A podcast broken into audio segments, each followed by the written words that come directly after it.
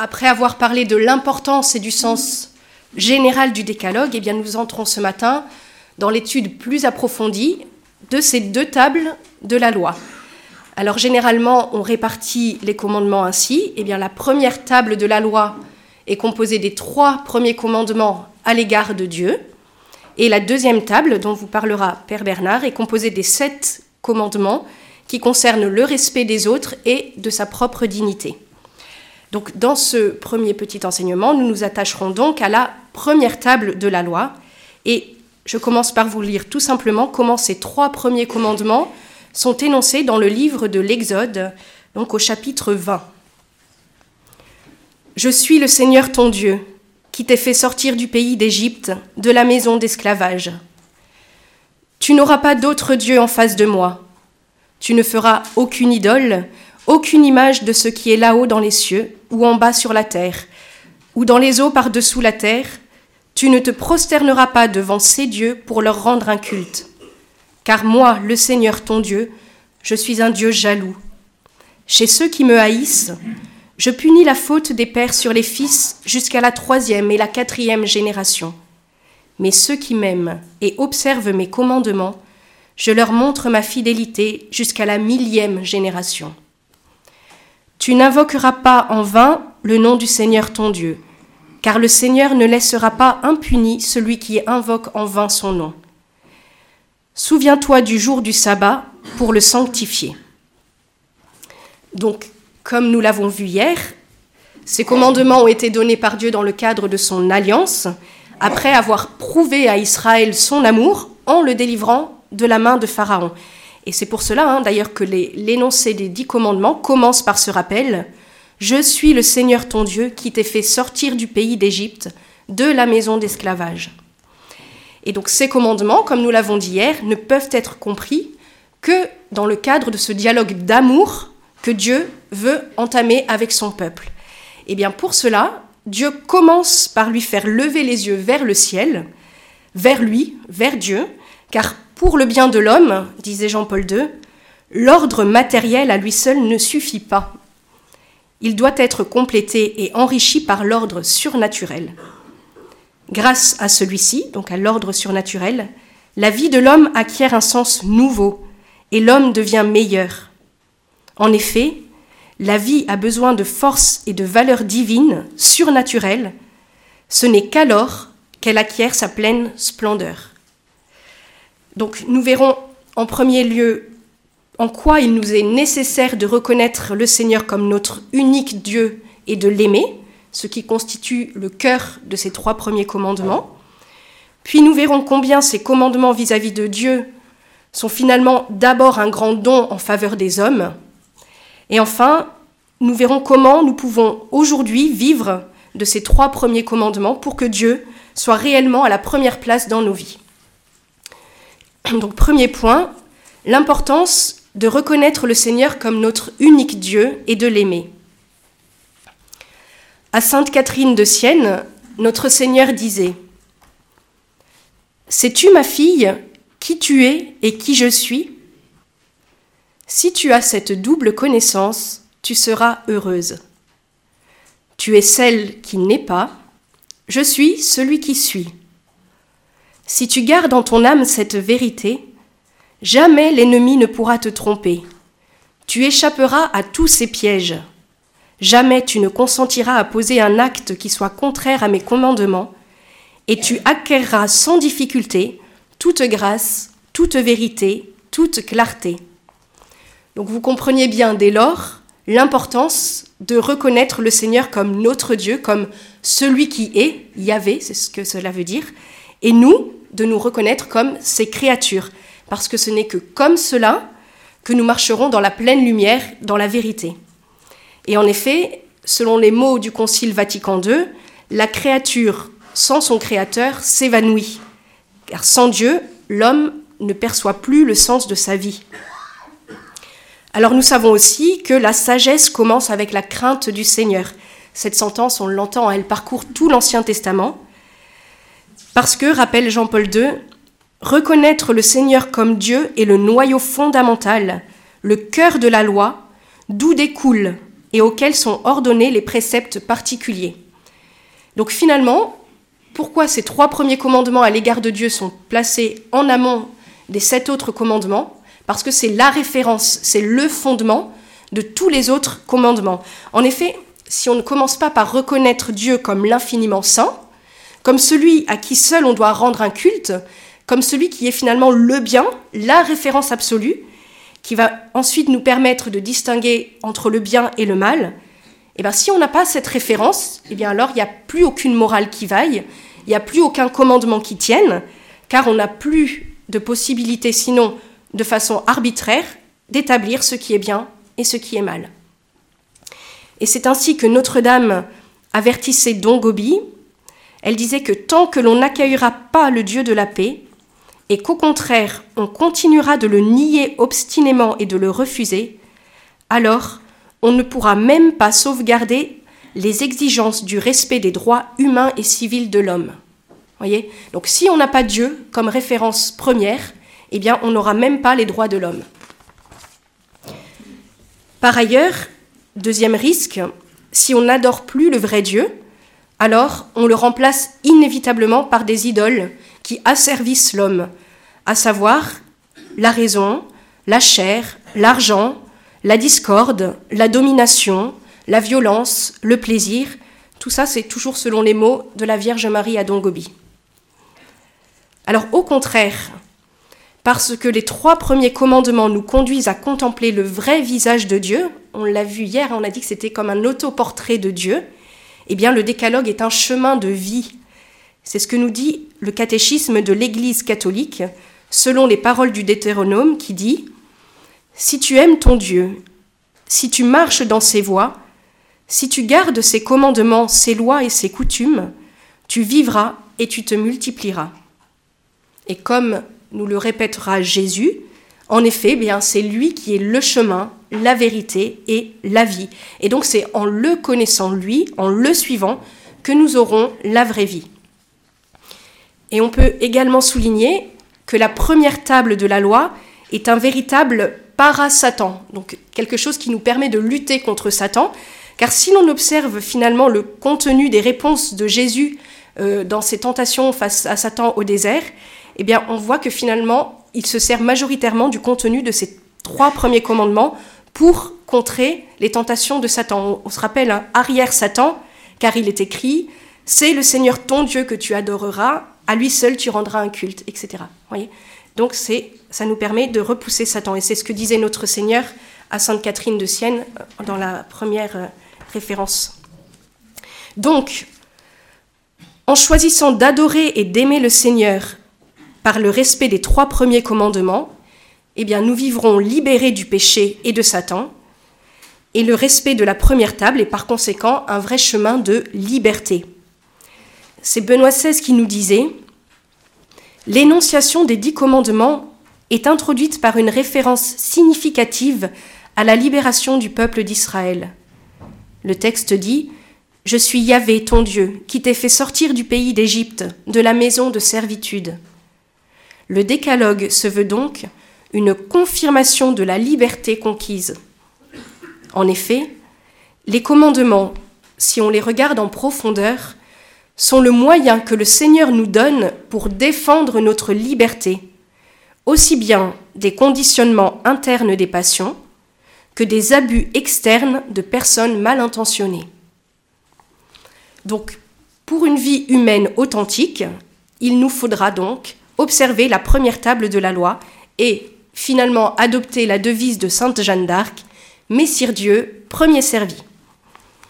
Alors si ce service de Dieu est un devoir pour les hommes, c'est également et avant tout un grand don pour nous, et c'est ce que nous allons voir dans cette deuxième partie. Donc les trois premiers commandements, un don en faveur des hommes.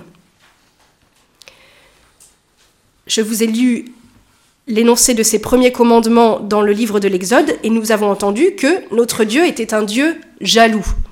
Alors serait-ce donc par jalousie mesquine que notre Seigneur exige de notre part un culte rendu à lui seul? Eh bien non, évidemment, car si notre Dieu est un Dieu jaloux, c'est de notre bonheur qu'il est jaloux. Et c'est ainsi que Saint Irénée affirme que c'est pour l'avantage du peuple hébreu que Dieu leur a donné le décalogue, afin que, disait-il, ayant mordu à l'hameçon sauveur du décalogue, et y restant accrochés, ils ne puissent plus retourner à l'idolâtrie et se détacher de Dieu, mais apprennent à l'aimer de tout leur cœur. Et comment ne pas vous citer ici quelques extraits des homélies enflammées du Saint curé d'Ars au sujet des bienfaits que Dieu nous accorde au travers de ses commandements. Donc c'est avec lui que nous allons conclure cette deuxième partie. Je vous cite donc des extraits d'homélie du curé d'Ars. Ah, mes frères, pouvoir adorer Dieu, l'aimer, le prier, ô mon Dieu, quel bonheur Qui pourra jamais le comprendre? Non, mes frères, toutes nos adorations et toute notre amitié n'ajoutent rien au bonheur et à la gloire de notre Dieu. Mais comme le bon Dieu ne veut que notre bonheur ici-bas, il sait qu'il ne se trouve que dans l'amour que nous aurons pour lui, et que tous ceux qui le chercheront hors de lui ne le trouveront jamais. De sorte, mes frères, que quand le bon Dieu nous ordonne de l'aimer et de l'adorer, c'est qu'il veut nous forcer à être heureux. Si, dans le premier commandement, le bon Dieu nous ordonne de l'aimer, de le prier, de nous attacher qu'à lui, n'est-ce pas là le plus grand de tous les bonheurs pour nous? Que le bon Dieu veuille bien nous permettre de nous présenter tous les matins devant lui pour lui demander les grâces qui nous sont nécessaires pour passer saintement la journée? Si nous passons au deuxième commandement, qui nous défend toutes sortes de jurements, de blasphèmes, d'imprécations et de malédictions, dites-moi, chers frères, qui sont ceux qui sont le plus heureux? Ou de ceux qui se livrent à tous ces excès de colère, d'emportement et de malédiction? Ou de ceux qui, dans tout ce qu'ils font ou disent, montrent cette égalité d'humeur, cette bonté, et qui s'étudient continuellement à faire la volonté des autres. Nous voyons donc que ce commandement ne contribue qu'à nous rendre heureux nous-mêmes et ceux qui sont avec nous. Et si nous venons au troisième commandement, qui nous ordonne de passer saintement le jour du dimanche en cessant toutes sortes de travail manuel pour ne nous occuper que de ce qui regarde le service de Dieu et le salut de notre âme. Dites-moi, chers frères et sœurs, n'est-ce pas pour notre bien, puisque nous cessons de travailler pour ce monde qui n'est rien Ce même commandement nous ordonne, encore d'employer ce saint jour à pleurer nos péchés de la semaine, de nous en purifier par la vertu des sacrements. N'est-ce pas, chers frères et sœurs, nous forcer, pour ainsi dire, à ne chercher que notre bien, notre bonheur et notre félicité éternelle? Je termine là avec le curé d'Ars, mais l'homélie était encore trois fois plus longue. Voilà, donc oui, comme le disait encore Benoît XVI, le décalogue est le témoignage d'un amour préférentiel. Alors, comment rendrons-nous au Seigneur tout le bien qu'il nous a fait? Eh bien justement en observant ses commandements. Et nous passons donc à notre troisième partie pour voir comment aujourd'hui vivre de ces trois premiers commandements de la loi. Alors d'abord quelques réflexions préliminaires. Pardon Gobi, Notre-Dame nous avertit. Si le Seigneur a communiqué sa loi par les dix commandements, la franc-maçonnerie diffuse partout, avec la puissance de ses dix cornes, une loi qui est complètement opposée à celle de Dieu. À l'encontre du commandement du Seigneur tu n'auras pas d'autre Dieu que moi. Elle construit de fausses idoles, devant lesquelles beaucoup se prosternent aujourd'hui en adoration. Au commandement de ne pas prononcer en vain le nom du Seigneur, elle s'oppose en blasphémant Dieu et son Christ, de tant de manières sournoises et diaboliques, jusqu'à réduire à une réclame inconvenante de vente son nom et à réaliser des films sacrilèges sur sa vie et sa personne divine. À l'encontre du commandement Rappelle-toi de sanctifier les fêtes, elle transforme le dimanche en week-end, en un jour de sport, de jeu, de divertissement. Donc, vigilance. Le respect des trois premiers commandements aujourd'hui nous demandera nécessairement d'agir à contre-courant des valeurs infusées par le prince de ce monde mais un homme prévenu en vaut deux. Alors d'abord, redressons la vérité. Contre ceux qui veulent nous faire croire que la religion est l'opium du peuple et que la loi est un carcan qui entrave notre liberté, rappelons les mots de Benoît XVI. Le décalogue n'est pas un ensemble d'interdits, de non. Au contraire, les trois premiers commandements sont bien plutôt un oui à Dieu qui donne sens à l'existence. Et affermissons encore notre volonté en considérant avec Saint Ignace que seule l'observance des trois premiers commandements permet d'assigner à chaque réalité la place qui lui revient.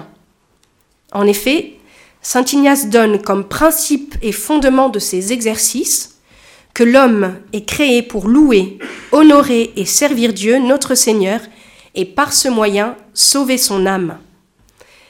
Les autres choses, continue-t-il, qui sont sur la terre, sont créées à cause de l'homme et pour l'aider dans la poursuite de la fin que Dieu lui a marquée en le créant.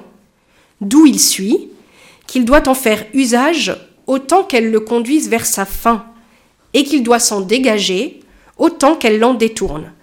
Donc voilà un grand principe qui va pouvoir ensuite guider toutes nos actions.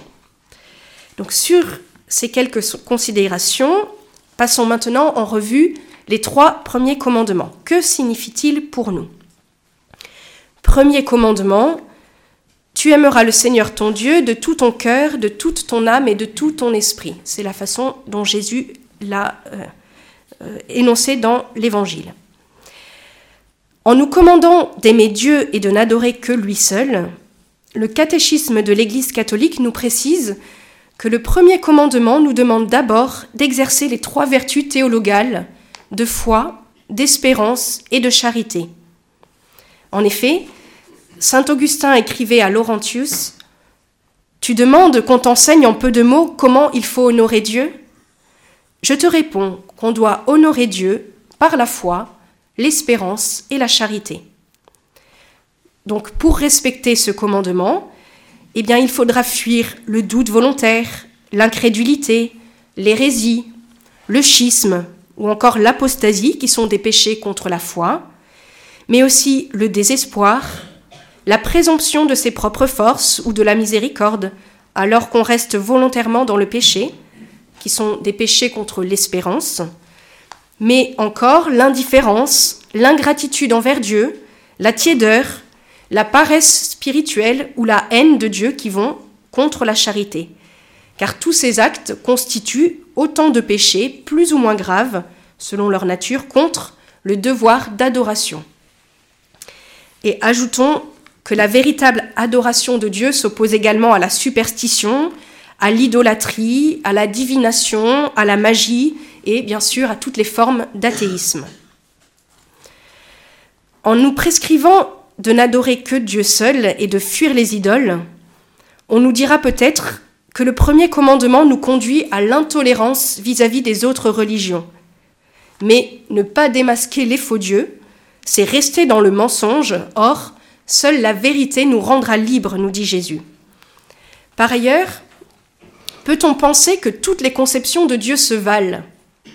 Est-ce que finalement, eh bien, peu importe les conceptions humaines de Dieu, cela ne nous empêche pas, quel que soit le Dieu que l'on prie, d'être unis dans l'adoration de celui qui est au-delà de nos mots Est-ce que chaque religion tente d'approcher le vrai Dieu à sa façon? Alors là, je vous cite le cardinal Ratzinger qui faisait remarquer que de notre conception de Dieu dépendait à la fois notre prière, parce que peut-on encore prier si celui à qui l'on s'adresse est simplement l'acte pur des philosophes, par exemple, si ce n'est plus une personne? Eh bien non, parce qu'il n'y a plus de prière qui tienne. À ce moment-là, ça devient une simple méditation sur nous-mêmes. Voilà. Donc il faut tenir absolument que Dieu est un Dieu personnel, ce qui se révèle dans ses premiers commandements. Mais de cette conception de Dieu dépend aussi la possibilité d'une morale. Car si l'on reconnaît donc si l'on ne reconnaît plus pardon, Dieu comme une personne, alors il n'y a plus de volonté en Dieu et donc plus de différence entre le bien et le mal non plus. C'est ce que je disais au début. D'où l'importance de reconnaître Dieu comme le bien, le fondement de toute la morale. Et donc, non, toutes les conceptions de Dieu ne se valent pas, D'où l'importance de respecter ces trois premiers commandements pour aimer, enfin ce premier commandement qui nous demande de n'adorer que Dieu, lui seul, ce Dieu que Jésus nous a révélé. Ensuite, le premier commandement exige que l'on l'on rende un culte à Dieu. Et il s'agit d'un devoir qui concerne l'homme individuellement et socialement, nous dit le catéchisme de l'Église catholique. Cela implique donc que soit partout respectée la liberté religieuse. Et enfin, le premier commandement interdisait au peuple d'Israël toute représentation de Dieu. Alors cela, c'était pour éviter de se façonner un Dieu à notre image, selon notre propre conception. Et on peut penser à l'épisode du veau d'or, justement, où le peuple hébreu s'était façonné un Dieu selon sa conception. Mais est-ce que c'est toujours valable? Eh bien là, on passe dans les prescriptions qui sont à ajuster, parce que depuis que le Verbe s'est incarné, que Dieu s'est fait homme en Jésus, eh bien, il a ouvert une nouvelle voie que l'Église a ratifiée avec le septième concile de Nicée, donc en 787, qui autorisait la vénération, mais pas l'adoration, mais la vénération des icônes, donc celle du Christ, mais aussi celle de la Mère de Dieu, des anges et de tous les saints, car, dit Saint Basile, l'honneur rendu à une image remonte au modèle original, donc quand on vénère une icône, une image, une statue, ce n'est pas la chose en soi que l'on vénère, mais c'est un culte que l'on rend à Dieu qui est représenté par ces images. Voilà. Donc je passe maintenant au deuxième commandement. Tu ne prononceras pas le nom du Seigneur ton Dieu à faux. Alors, que représente exactement le nom de Dieu? C'est peut-être en partant de l'antithèse nous serons le mieux à même de comprendre de quoi il retourne, expliquait le cardinal Ratzinger. Le livre de l'Apocalypse parle de l'adversaire de Dieu, la bête. La bête, cette contre-puissance, ne porte pas un nom, mais un nombre. Son chiffre est 666, nous dit le visionnaire. La bête est numéro et elle transforme en numéro. Ce que cela signifie, nous le savons, nous qui avons fait l'expérience du monde des camps de concentration. Leur horreur vient justement du fait de ce qu'ils effacent les visages, effacent l'histoire et font de l'homme une particule interchangeable d'une grande machine. machine. L'homme est identifié à sa fonction et rien de plus. La bête est numéro et transforme en numéro. Dieu, lui, a un nom, et il appelle par un nom. Il est personne, et il cherche la personne. Il a un visage, et cherche notre visage. Il a un cœur, et il cherche notre cœur. Donc on le voit, hein, le nom de Dieu, eh bien c'est la possibilité d'entrer en relation avec lui, c'est la possibilité de l'appeler. Et le nom de Dieu, donc Yahvé dans l'Ancien Testament, mais aussi Jésus c'est-à-dire Yahvé sauve pour nous maintenant, est plus qu'un mot, c'est déjà une certaine présence de Dieu lui-même. Ce deuxième commandement nous prescrit, nous prescrit donc de respecter le nom du Seigneur, car la déférence à l'égard de son nom exprime celle qui est due au mystère de Dieu lui-même et à toute la réalité sacrée qu'il évoque, nous dit le catéchisme de l'Église catholique. Et pour nous, Mère Marie-Augusta nous rappelait en effet, attention, à ne pas oublier de considérer la grandeur de Dieu. Donc en ce sens, la crainte du Seigneur, qui est un don de l'Esprit Saint, est toujours d'actualité pour nous, les chrétiens. Et c'est ce que Saint John Henry Newman soulignait lorsqu'il disait Les sentiments de crainte et de sacré sont-ils des sentiments chrétiens ou non? Personne ne peut raisonnablement en douter. Ce sont les sentiments que nous aurions et à un degré intense si nous avions la vision du Dieu souverain. Ce sont les sentiments que nous aurions si nous réalisions sa présence.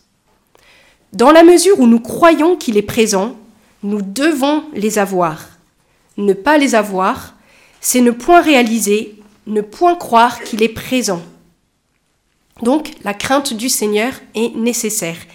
Et ce deuxième commandement interdit donc l'abus du nom de Dieu, que représente aussi bien le blasphème que les jurons qui contiennent le nom divin ou l'usage magique du nom de Dieu, mais également les faux serments, puisqu'on fait un serment devant Dieu ou le parjure. Par contre, rien ne nous interdit, et même au contraire, d'invoquer souvent le nom de Dieu, celui de Jésus, mais aussi celui de la Vierge Marie, de Saint Joseph et de tous les saints, pour les bénir et leur demander leur aide. C'est là où on voit que les commandements ne sont pas simplement une limite à ne pas dépasser, mais plutôt un appel à aller plus loin, à bénir Dieu, à le louer. Voilà, je passe maintenant au troisième commandement. Souviens-toi du jour du sabbat pour le sanctifier. Avec Jésus, le jour du sabbat a trouvé son accomplissement dans le dimanche, le jour du Seigneur. Comme l'indique le catéchisme de l'Église catholique, en tant que premier jour, le jour de la résurrection du Christ rappelle la première création. En tant que huitième jour, qui suit le sabbat, il signifie la nouvelle création, inaugurée avec la résurrection du Christ. Ce jour est devenu pour les chrétiens le premier de tous les jours et la première de toutes les fêtes. Et selon les mots de Saint Jean-Paul II dans sa lettre sur la sanctification du dimanche, ce jour du dimanche est dies domini, donc jour du Seigneur, en tant qu'il est la célébration de l'œuvre du Créateur et de toute la création. Il est dies Christi, c'est-à-dire jour du Christ, en tant que le jour du Seigneur ressuscité et aussi du don de l'Esprit Saint. Il est dies ecclésié, jour de l'Église, avec l'assemblée eucharistique, la messe qui est le cœur du dimanche. Il est aussi dies hominis, donc jour des hommes, comme jour de joie, jour de repos, de solidarité, de la famille. Et il est enfin dies dierum, le jour des jours, comme jour qui nous prépare au grand jour de l'éternité, qui nous tend déjà vers le ciel. Alors je ne m'étendrai pas sur la façon de sanctifier le dimanche, puisque nous avons déjà abordé cette question dans notre session de cet été. Vous pouvez retrouver les actes de la session sur notre site. Et puis je pense que beaucoup d'entre vous ont également participé au week-end foyer. Donc le premier thème était sur ces trois premiers commandements où Père Bernard et nos frères et sœurs vous ont donné des indications pour sanctifier ce jour du Seigneur.